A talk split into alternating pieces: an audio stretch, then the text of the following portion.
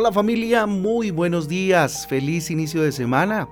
Que la paz del Señor descanse sobre sus corazones, sobre sus vidas y sobre sus hogares. Con ustedes su pastor y servidor Fabián Giraldo de la Iglesia Cristiana Jesucristo Transforma.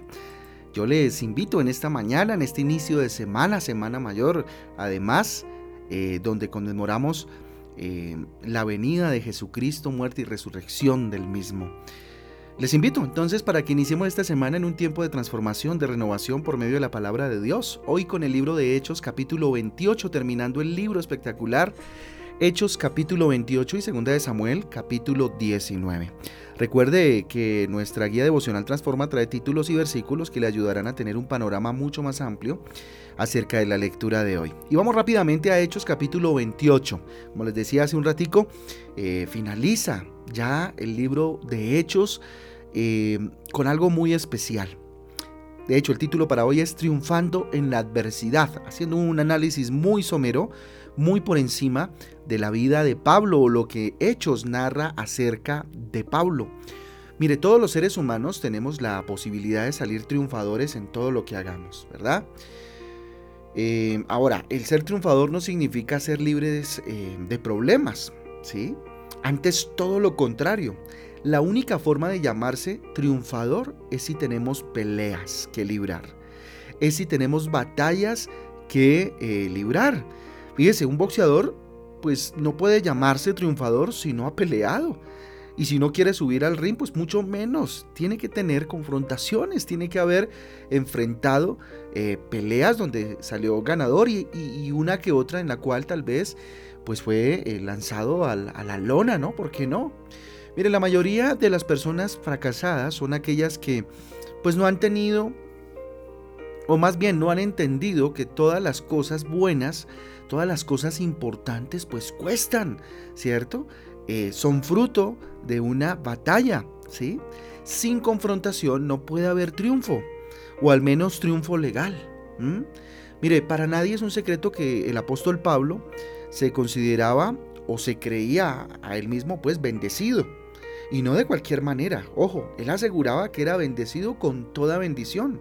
Lo vamos a ver mucho más adelante en Efesios capítulo 3 versículo 1 cuando dice bendito sea el Dios y Padre de nuestro Señor Jesucristo, que nos bendijo con toda bendición espiritual en los lugares celestiales eh, en Cristo.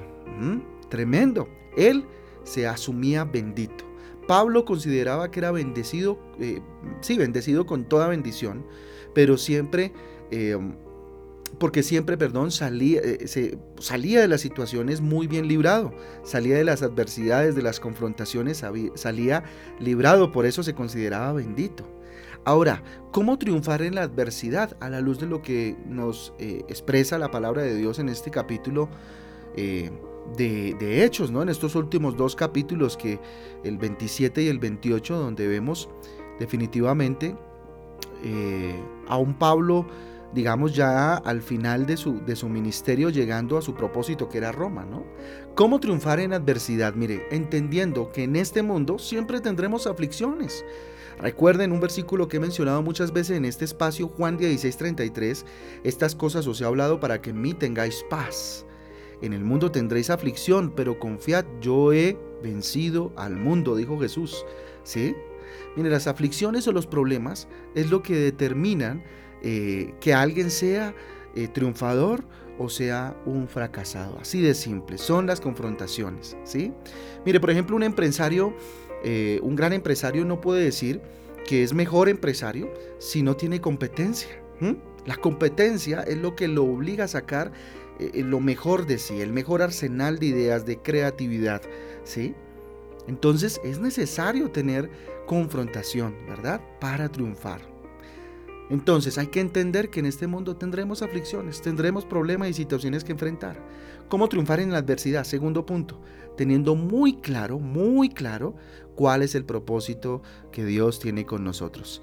En el capítulo 27, el anterior, en, el versículo, en los versículos del 22 al 25 dice lo siguiente, pero ahora os, exhorto a tener buen ánimo pues eh, no habría ninguna pérdida de vida entre vosotros, sino solamente de la nave.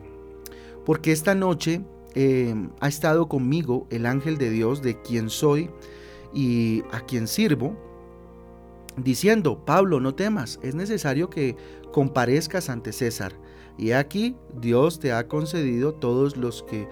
Eh, te ha concedido todos los que navegan contigo. Por tanto, oh varones, tened ánimo, porque yo confío en Dios que será así como me ha dicho. Mire, Pablo eh, acuérdense que tuvieron un naufragio, ¿cierto? Estaban muy asustados, pero Pablo les da ánimo diciéndoles que, ya conoce el propósito de Dios y que eso le hace tener confianza. Si sabemos lo que Dios quiere de nosotros, pues no nos preocupamos por las circunstancias desfavorables, ¿cierto? Que en el momento tal vez estemos pasando, porque sabemos cuál es el propósito de Dios para nuestras vidas. Pablo estaba seguro, segurísimo que Jesucristo lo llevaría a Roma. Por esta razón él también estaba seguro que en ese naufragio nada malo iba a pasar. Así de simple, así de sencillo, ¿verdad? Entonces, ¿cómo triunfar en la adversidad? Tercer puntico importante a, eh, tener en cuenta. Eh, no huyendo del problema, ¿cierto? No hay que huir de los problemas. Ahí mismo en el capítulo 27 eh, del 30 al 31 dice, pero Pablo dijo al centurión y a los soldados, si estos no permanecen en la nave, vosotros no podéis salvarlos. Entonces los soldados cortaron las amarras del esquife y eh, lo dejaron perderse. Mire, una frase muy popular entre los profesionales del fútbol dice que la mejor defensa es el ataque. Así que no hay que huir del problema, no hay que amilanarse frente a las circunstancias.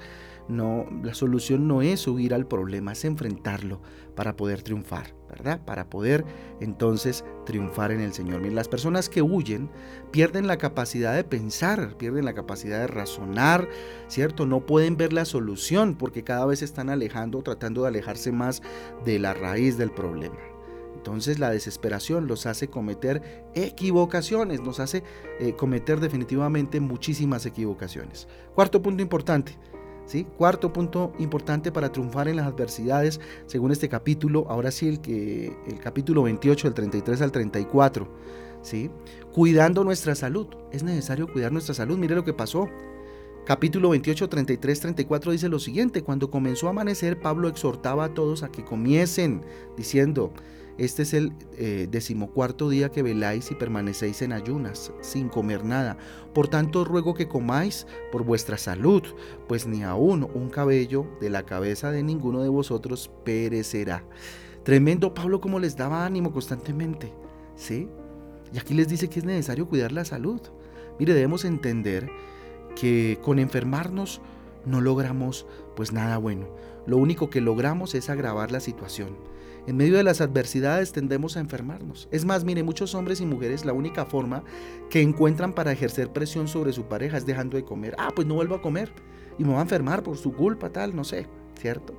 No importa por la situación que estemos pasando, nunca, eh, nunca debemos jugar o poner en riesgo nuestra salud. Si usted sabe que ese enojo, que el estar estresado constantemente, que el estar afanoso constantemente atenta contra su cuerpo, pues trate de estar un poco más tranquilo, tranquila. Muchas veces nos dejamos llevar por la ira, por el afán, por el enojo constante, vivimos vidas amargadas, ¿cierto? No sonreímos y eso, pues por supuesto va a atentar contra nosotros, ¿no? Muchas enfermedades cardíacas en nuestro cerebro, ¿cierto? ¿Por qué? Por vivir enojados. No importa cuán preocupado o cuán preocupada estés, siempre piensa que si estás, ¿cierto? Con buena salud podrás pensar y actuar muchísimo, muchísimo mejor, ¿cierto? Mucho mejor. Quinto punto importante, conservando la calma. Hay que conservar la calma en medio de los momentos difíciles.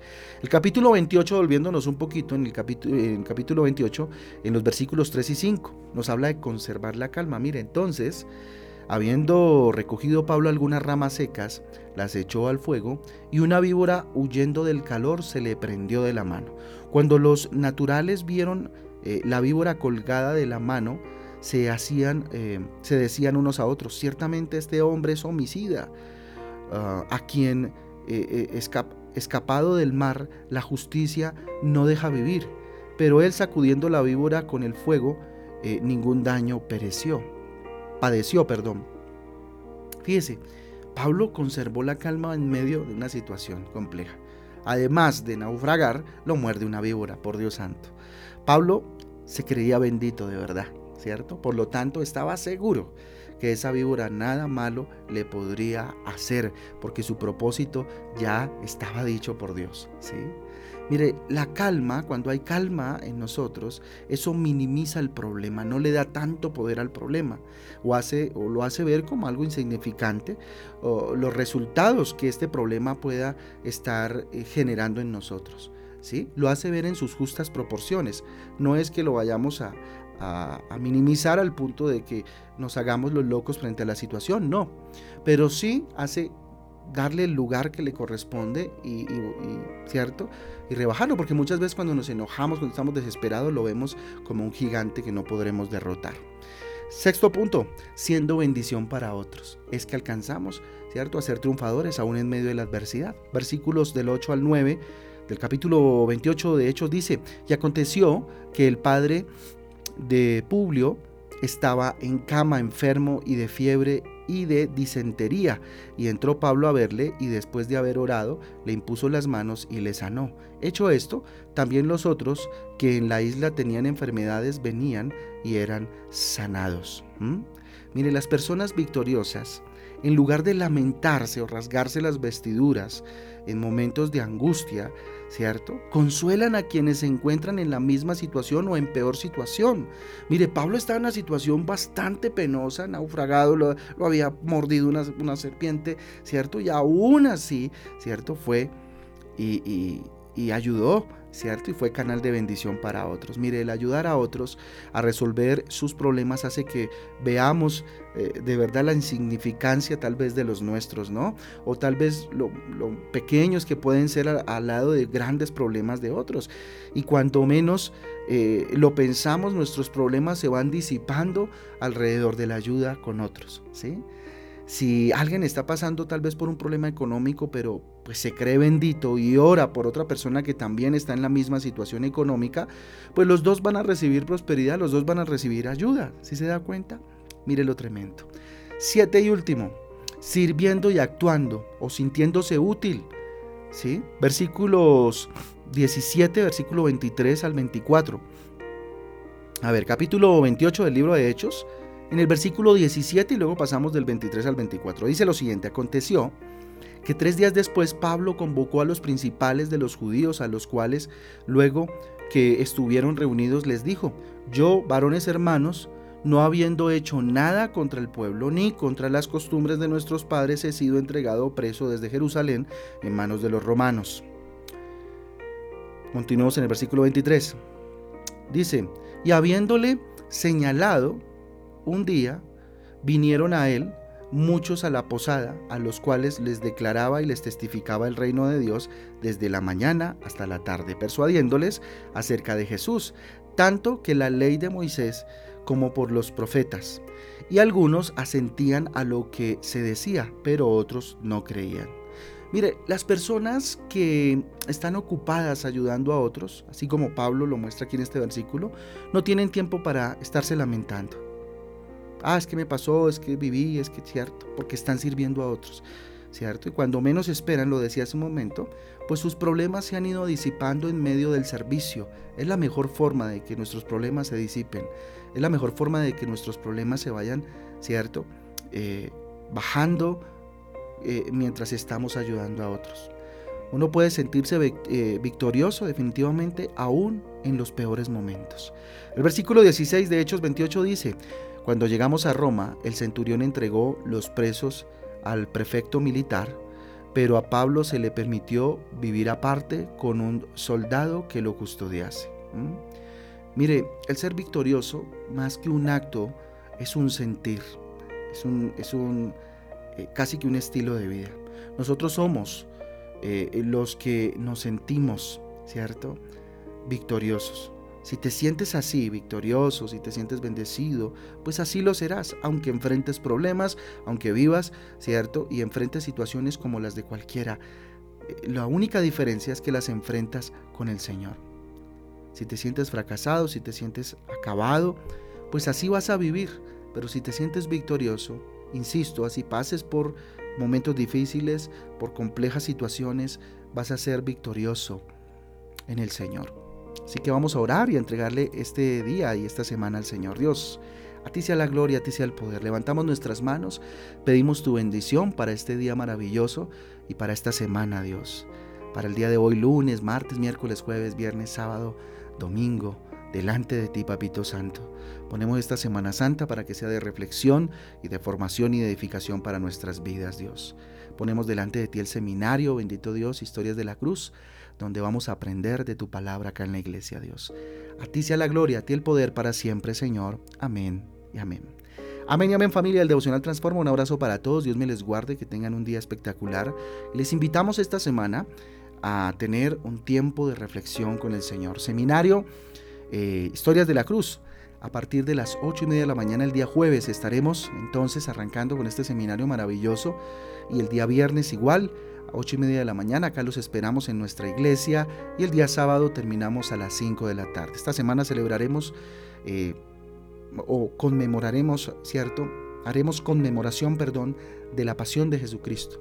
Haremos también, celebraremos la cena pascual. Así que los esperamos de verdad para que se animen. Hoy a las 6 de la tarde tenemos Transforma en Casa, así que nos vemos por Facebook. Un abrazo para todos, Dios les guarde. Chau, chau.